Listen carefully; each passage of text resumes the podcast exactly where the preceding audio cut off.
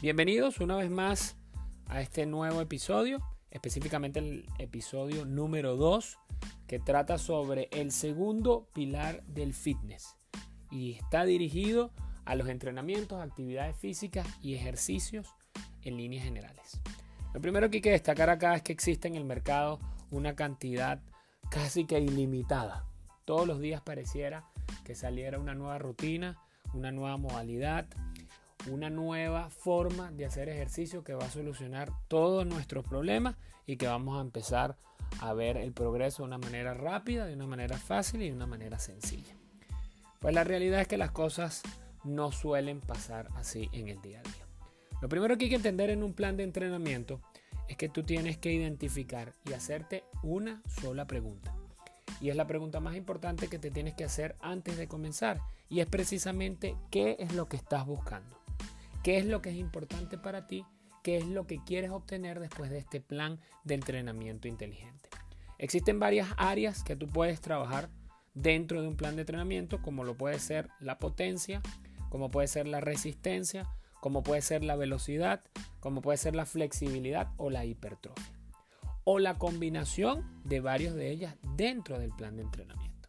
Yo voy a colocar varios ejemplos para explicarme un poco mejor.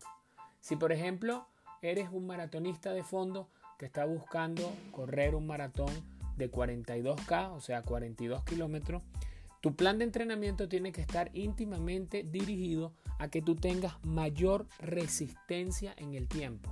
Porque tu interés quizás no es ser el más rápido, sino es precisamente poder soportar las cargas del entrenamiento por un periodo de tiempo más largo. Entonces, si eres maratonista, lo que tienes que establecer es un plan de entrenamiento donde la resistencia sea tu principal foco de atención y toda tu rutina de entrenamiento tiene que ir dirigido a ello. Ahora bien, podemos colocar otro ejemplo donde podríamos establecer que eres un joven eh, que tienes pues eh, algunas dificultades en cuanto a el tema de verte bien, la ropa quizás no te queda a gusto, estás un poquito mucho subido de peso, tienes malos hábitos alimenticios, eres una persona sedentaria. Entonces, por lo tanto, tu plan de entrenamiento tiene que estar combinado a tener un poco más o buscar en la medida de lo posible de tener actividades cardiovasculares, pero siempre y cuando se utilicen también las pesas o las cargas externas. ¿Por qué lo haces de esta manera? Porque cuando tú trabajas con pesas o cargas externas, precisamente estás generando una mayor quema de calorías. Y de manera complementaria puedes utilizar las actividades cardiovasculares para ayudar al cuerpo a fortalecer el sistema cardíaco y a quemar unas calorías extras. Podríamos colocarle un tercer ejemplo, aún para que estén pues, más claro con lo que estoy conversando. Una persona que solo esté buscando construir la mayor cantidad de músculo posible, y a eso lo llamamos hipertrofia, podríamos hablar del caso de los fisicoculturistas profesionales, dado que una de sus facetas más importantes es construir la mayor cantidad de masa muscular. Entonces, los entrenamientos tendrían que estar dirigidos a que cada repetición que haga o cada actividad física rompa el mayor número de fibras posible en su cuerpo para que después con el descanso y con la correcta nutrición vaya desarrollando mayor fibra muscular. Entonces, lo más importante que vean acá es que no existe un plan de entrenamiento específico para todos, o sea, no hay manera de generalizarlo, es lo que hemos dicho en el pilar pasado, siempre hay que entender que es un trabajo individualizado. Cada cuerpo es un universo totalmente distinto y lo más importante es que estés claro de qué es lo que estás buscando y que puedas colocar una meta clara y cuantificable para ir trabajando por ello.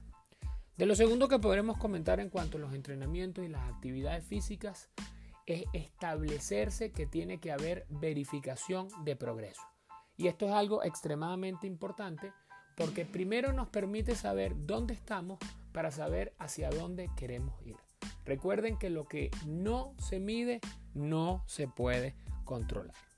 El equipo de Fitness por Minuto tiene a la mano una bitácora Fit, que no es nada más que una hoja de cálculo en Excel preparada y preestablecida para poder monitorear a todas las personas que día tras día puedan reportar qué están comiendo y qué actividad física hicieron según su plan de entrenamiento para que día tras día podamos tener cada vez más información para poder ubicar dónde están esos pequeños detalles, dónde podemos hacer esos ajustes para que semana tras semana podamos estar mucho más cerca de lo que quiera lograr la persona.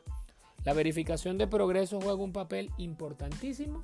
También hay que entender que eh, los entrenamientos y las actividades físicas, desde que el mundo es mundo, la recomendación va a ser la misma a pesar de todo lo que nos diga pues el aparato de mercadeo que tienen las grandes compañías. Acuérdense que es una industria y también es un negocio y es que ustedes utilicen las pesas o las cargas externas y utilicen como complemento las actividades cardiovasculares. Esto le puede servir a una persona de 80 años como le puede servir a un joven de 12 años como le puede servir a una mujer de 32 años porque abarca exactamente todos los beneficios y el mayor provecho posible que le pueda sacar si lo mantienes haciéndolo como le estoy diciendo en este pilar, que es un entrenamiento inteligente, un entrenamiento que va dirigido a verificar progreso semana tras semana y que de a poco en el tiempo puedas tú ya mirar los resultados que estés obteniendo. De igual manera, en el próximo episodio vamos a estar hablando sobre suplementación y descanso, que ya vendría siendo parte del tercer pilar del fitness. Así que sin más nada que agregar, me despido y esperando que pasen una feliz tarde. The podcast you just heard was published with Anchor. Got something you want to say to the creator of this show? Send them a voice message using the Anchor app, free for iOS and Android.